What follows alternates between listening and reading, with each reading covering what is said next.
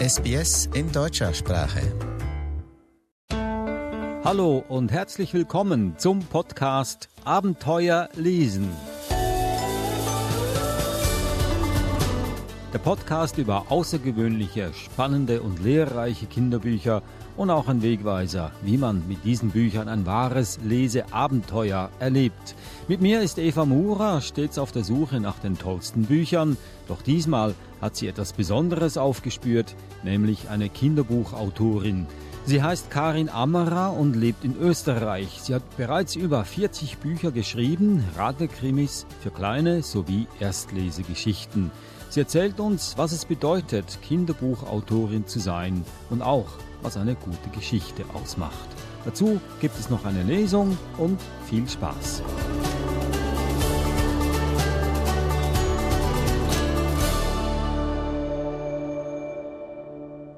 Mein Name ist Karin Amara. Ich bin jetzt 41 Jahre alt und eigentliche Lehrerin für Englisch und Geschichte für Hauptschulen.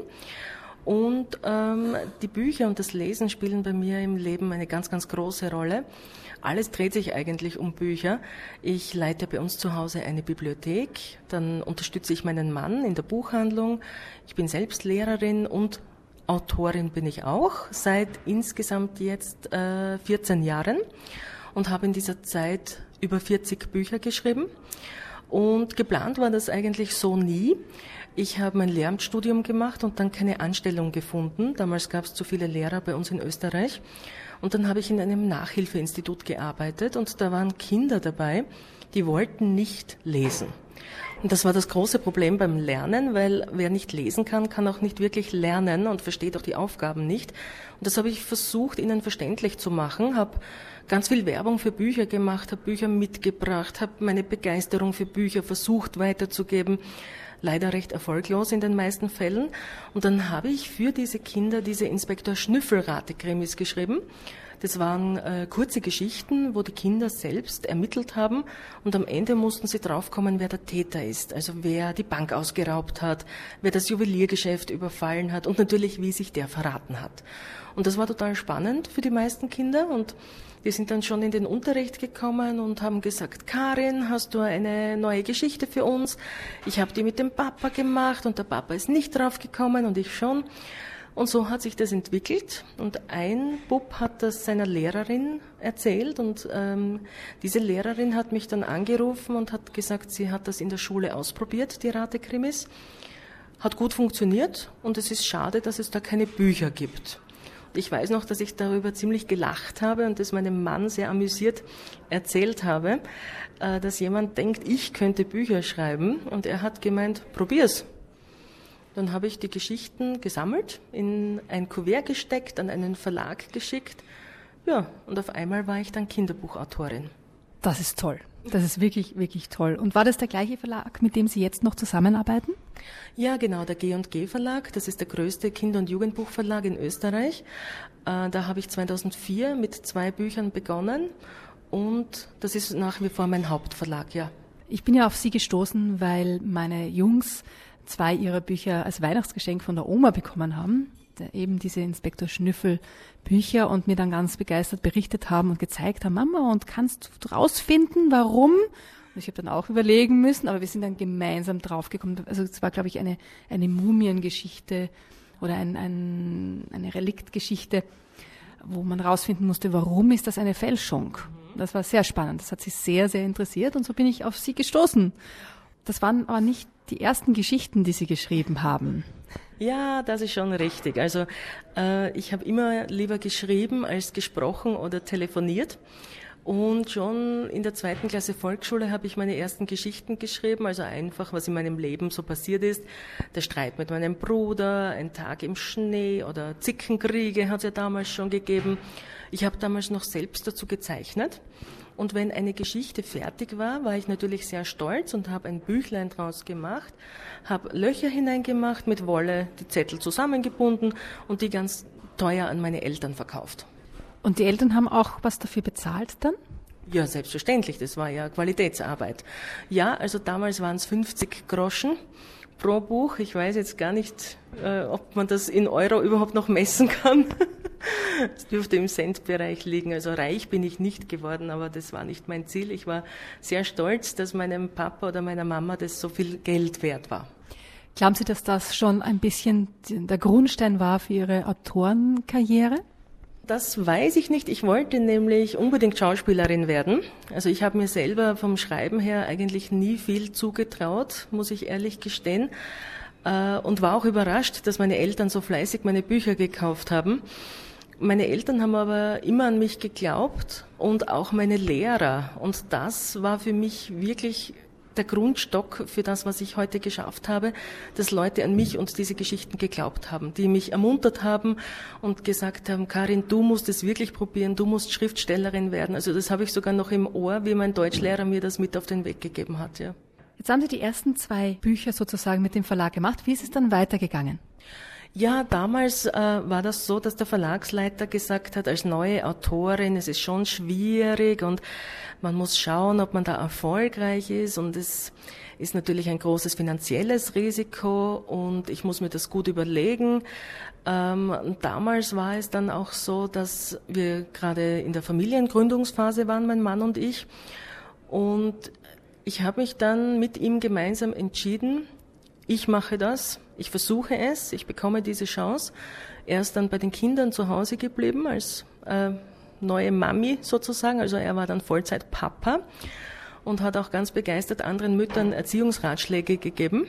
Und in der Zwischenzeit habe ich meinen Traum verfolgt und bin dann durch ganz Österreich gegondelt, um meine Bücher vorzustellen. Das heißt, Sie sind dann von Schule zu Schule gefahren haben Ihre Bücher vorgestellt. Haben Sie da Unterstützung auch vom Verlag bekommen oder war das ganz auf Ihre eigene Initiative hin? Also Tipps habe ich bekommen äh, vom Verlag und einfach auch de, mit anderen Autoren habe ich viel gesprochen. Wie macht ihr das? Wie geht ihr das an? Und dann ist es ein bisschen Klinkenputzerei, muss man auch ehrlich sagen. Das heißt, ich habe dann E-Mails ausgeschickt, ich habe versucht, die Bezirksschulräte zu erreichen, Landesschulräte, habe mein Projekt vorgestellt, also die Lesungen, die ich gemacht habe, dass die pädagogisch durchdacht sind. Und, das war ein großes Glück, ich durfte dann Lehrerseminare dazu geben. Und da habe ich viele Lehrer auf einmal erreicht. Also das war wirklich sehr, sehr wichtig für mich, ja. Und dann führt auch die Mundpropaganda dazu, dass man bekannter wird. Genau, das kommt auf jeden Fall dazu, ja. Also ich mache meine Lesungen sehr lebendig, denke ich. Ich liebe es, jemandem vorzulesen. Ich liebe es, äh, in verschiedene Rollen zu schlüpfen. Und das mache ich mit Leib und Seele, mit ganzer Begeisterung. Und anscheinend kommt das gut an, weil ich bin dann immer weiter empfohlen worden, ja. Wenn Sie so in Schulen gehen oder Lesungen machen, was sind so die Reaktionen der, der Kinder?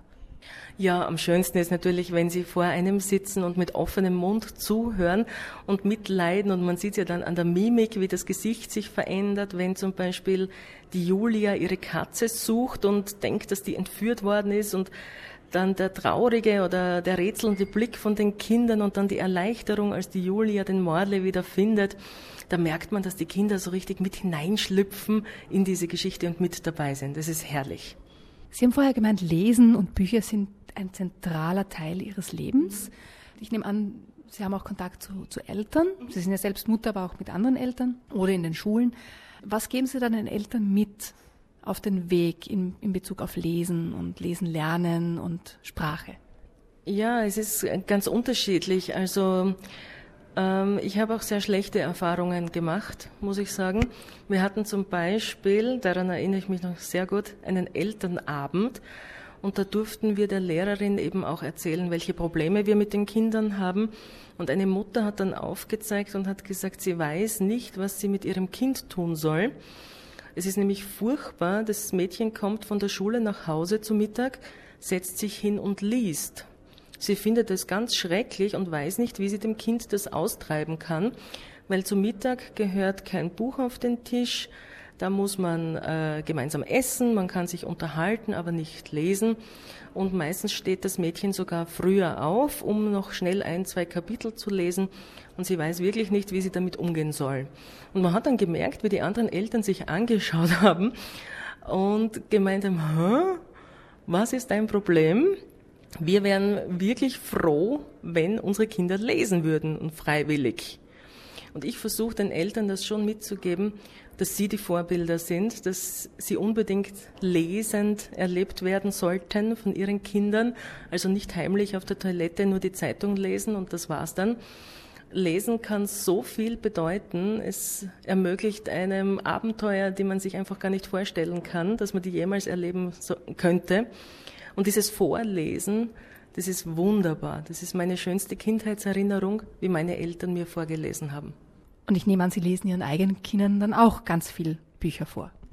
Habe ich gemacht. Meine Große ist ja schon 14, die wird bald 15 der lese ich nicht mehr vor, aber der Philipp, der wird jetzt zwölf in zwei Wochen und der liebt es, wenn wir gemeinsam ein Buch lesen. Was sind Ihre eigenen Lieblingsbücher? Ich habe die Bücher von der Christine Nöstlinger geliebt, äh, vor allem Gretchen Sackmeier, da habe ich mich sehr gut identifizieren können, äh, oder einfach auch dieses Freche von ihr. Und dann habe ich irgendwann von meinen Eltern einen Dolly-Sammelband bekommen. Das war ein riesengroßes Buch. Ich weiß nicht wie viele Seiten, aber es war ein richtiger Schinken, mindestens zwei Harry Potter. Und das habe ich äh, dann so klassisch heimlich unter der Bettdecke gelesen. Und wenn ich fertig war, habe ich wieder von vorne begonnen, weil man konnte die Dolly wirklich von Kindheit bis zum ja, bis sie ihre eigene Familie hatte, begleiten. Das Buch habe ich verschlungen, das habe ich geliebt. Nesthäkchen, Trotzkopf, das waren auch Bücher, die ich sehr, sehr gerne mochte. Wenn Sie an die, die Jetztzeit denken, mhm. was mögen Sie an, an Büchern oder gibt es etwas, was Ihnen bei Ihren eigenen Büchern, wenn die dann verlegt werden, besonders wichtig ist? Hm, das ist eine schwierige Frage. Also es ist äh, bei den eigenen Büchern ähm, da steckt so viel von mir drinnen, von meiner Persönlichkeit, von meinen Erlebnissen, von meinen Träumen, ganz viel von meinem Herzen. Also jedes Buch ist für mich schon etwas Besonderes. Und es muss dann auch so meinen Ansprüchen gerecht werden, was nicht immer ganz einfach ist. Ich habe zum Beispiel ein Buch, das habe ich nicht alleine geschrieben, da gab es sehr viele Vorgaben. Mit diesem Buch habe ich mich bis heute noch nicht angefreundet, so wirklich. Also das ist ein Buch, wo ich es gar nicht schaffe, daraus vorzulesen oder richtig stolz zu sein drauf. Aber die anderen, der Großteil, das ist schon ein bisschen so wie, wie Kinder. Und das ist dann natürlich auch schwierig, wenn jemand kommt und das Buch kritisiert, weil ich nehme es dann manchmal auch persönlich. Haben Sie da als Autorin auch Einfluss drauf, wie zum Beispiel Illustrationen aussehen oder wie das gestaltet wird? Ich hätte gerne mehr Einfluss. Also es ist schon so, dass der Verlag einen Illustrator vorschlägt und ich kann dann sagen, ob ich damit einverstanden bin oder was ich anders haben möchte. Manchmal wird uns die Zeit zu knapp, um dann noch alle Details zu ändern. Aber ich bin schon eingebunden in die Entstehungsphase, ja.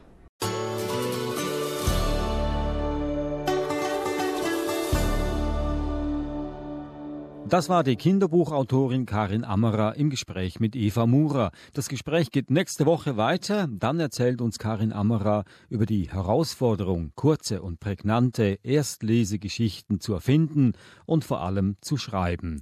Jetzt hat aber Eva für uns noch etwas auf Lager, nämlich eine Geschichte. Ich lese jetzt eine Geschichte vor aus Inspektor Schnüffels geheime Rate-Krimi-Bibliothek. Und wie bei allen diesen Rate-Krimis gibt es verschiedene Schwierigkeitsstufen und wir nehmen jetzt quasi die, die leichteste Stufe, verraten am Ende aber nicht, wer der Täter ist. Auf der Flucht. Es ist kurz vor 14 Uhr. Inspektor Schnüffel wartet darauf, dass die Bank aufsperrt. Er hat einiges zu erledigen. Erlagscheine aufgeben, Geld abheben und seine Kontoauszüge abholen. Der Inspektor wundert sich. Es ist schon 14.01 Uhr. Aber die Tür öffnet sich nicht. Schniffel geht zwei Schritte zurück und dann wieder nach vorne. Aber die automatische Tür bleibt geschlossen. Ungeduldig geht der Detektiv ganz nah an die Glasscheibe heran, beschattet seine Augen und schaut, ob endlich jemand kommt. Da entdeckt er Herrn Dütsch, dem Bankangestellten. Schon will Schnüffel an die Scheibe klopfen. Doch halt! Herr Dütsch steht ganz starr an seinem Schalter. Er streckt beide Hände nach oben. Vor ihm steht ein Mann. Schnüffel hat ihn vorher nicht gesehen. Der Mann hält eine Pistole in der Hand. Er ist ganz vermummt und in schwarz gekleidet. Sofort ruft der Inspektor mit seinem Handy die Polizei. Dann geht alles ganz schnell. Herr Dütsch übergibt das Geld aus dem Tresor. Der Mann stopft es in einen Sack und läuft in Richtung Hinterausgang der Bank. Der Bankangestellte rührt sich nicht vom Fleck. Schnüffel klopft gegen die Glasscheibe. Herr Dütsch zuckt erschrocken zusammen und geht in Deckung. Endlich erkennt er den Detektiv. Mit zitternden Fingern öffnet er die Tür. Außer Atem stößt er hervor. Überfall. Das, das war ein Überfall. Er ist durch die Hintertür. Ist mit Ihnen alles in Ordnung? fragt der Inspektor Herrn Dütsch. Der nickt. Inspektor Schnüffel nimmt die Verfolgung auf. Gerade noch sieht er den Mann in Schwarz über einen Holzzaun springen. Schnüffel läuft ihm nach, so schnell er kann. Bleiben Sie stehen! ruft er ihm hinterher. Als Schnüffel über den Zaun gesprungen ist, biegt der Mann um eine Ecke. Dort wartet bereits die Polizei. Ein Streifenwagen steht quer über die Straße. Wir haben die ganze Gegend abgesperrt, wie Sie gesagt haben, Herr Inspektor, begrüßt ein Beamter den Detektiv. Er legt dem schwarz gekleideten Mann gerade Handschellen an. Schnüffel stützt sich schnaufend auf das Polizeiauto. Er ringt nach Luft. Was soll denn das? Lassen Sie mich los! ruft der Mann. Ist das der gesuchte Räuber? Fragt der Polizeibeamte. Schnüffel mustert den Verdächtigen genau. Sicher ist er sich nicht. Die Maske trägt der Mann längst nicht mehr, und die Säcke mit der Beute sind auch verschwunden. Vielleicht hat er sie auf der Flucht irgendwo versteckt. Was wollen Sie denn eigentlich von mir? schreit der Mann wütend. Es geht um einen Raubüberfall, beginnt der Inspektor. Aber der Mann lässt ihn gar nicht aussprechen und das wollen Sie mir jetzt anhängen? Sehe ich etwa aus wie ein Bankräuber? herrschte den Detektiv an. Und warum sind Sie dann von mir weggelaufen? will der Inspektor wissen. Bin ich gar nicht, widerspricht der Mann. Ich jogge jeden Tag. Würde Ihnen übrigens auch nicht schaden. Der Mann grinst breit. Was sollen wir jetzt machen? erkundigt sich der Polizeibeamte. Verhaften und zum Revier bringen erklärt Schniffel dem verdunsten Mann. Er ist der Täter. Und ich mache mich gleich auf die Suche nach der Beute. Nur weil jemand schwarze Kleidung trägt, ist er doch noch lange kein Bankräuber. Warum ist sich Inspektor Schnüffel so sicher, den Täter gefasst zu haben?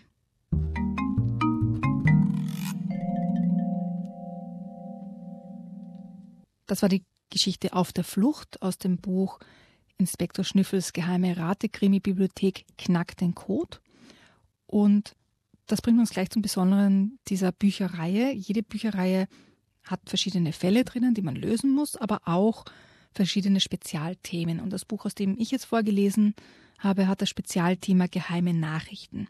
Und am Ende des Buches gibt es dann ein eigenes Kapitel, wo die Karin Ammerer über Geheimschriften und Geheimnachrichten erzählt und auch Anleitungen gibt den Kindern, wie man, wie man selber geheime Nachrichten schreiben und entschlüsseln kann. Und das ist natürlich dann auch immer lustig, wenn man nachher was tun kann. Also meine Jungs haben zum Beispiel dann begonnen, sich gegenseitig geheime Nachrichten zu schreiben und ich musste sie dann entschlüsseln und draufkommen, welchen Geheimcode sie verwendet haben. Und das ist dann immer lustig zu sehen, was sie aus den ganzen Dingen machen. Oder im anderen Buch gibt es das Spezialthema Spurensuche. Und dann erklärt die Autorin genau, wie man eben Spuren sucht oder draufkommt, woher die Spuren stammen und so weiter. Also es ist einfach, in jedem Buch gibt es auch ein Spezialthema, das sich um Detektive, Verbrechen, Rate, Krimis dreht. Und vielleicht ist es unseren Zuhörern und Zuhörerinnen ja aufgefallen, wir haben jetzt nicht gesagt, ob das jetzt wirklich der Bankräuber war oder nicht. Das lassen wir jetzt ganz bewusst offen, dass alle miträtseln können und werden das in der nächsten Folge aufklären. Und das war der Podcast Abenteuer lesen. Wie bereits erwähnt, hören wir in der nächsten Ausgabe noch mehr von der Kinderbuchautorin Karin Ammerer. Sie liest dann exklusiv für uns eine Geschichte aus der Rate-Krimi-Reihe Dr. Schnüffel. Auch die Geschichte, die Sie soeben gehört haben, stammt aus dieser Reihe, erschienen im G&G Verlag. Hat Ihnen dieser Podcast gefallen, dann erzählen Sie es doch weiter Ihren Freunden, der Familie. Hinterlassen Sie einen Kommentar auf iTunes, denn dieser ist für uns da draußen in der gigantischen Podcast-Welt Gold wert. Sie finden uns auch auf allen anderen Podcast-Plattformen. Bis nächste Woche. Tschüss.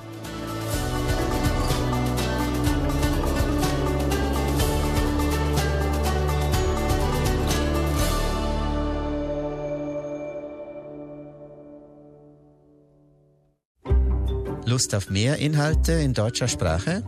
Besuchen Sie uns auf sbs.com.au slash German.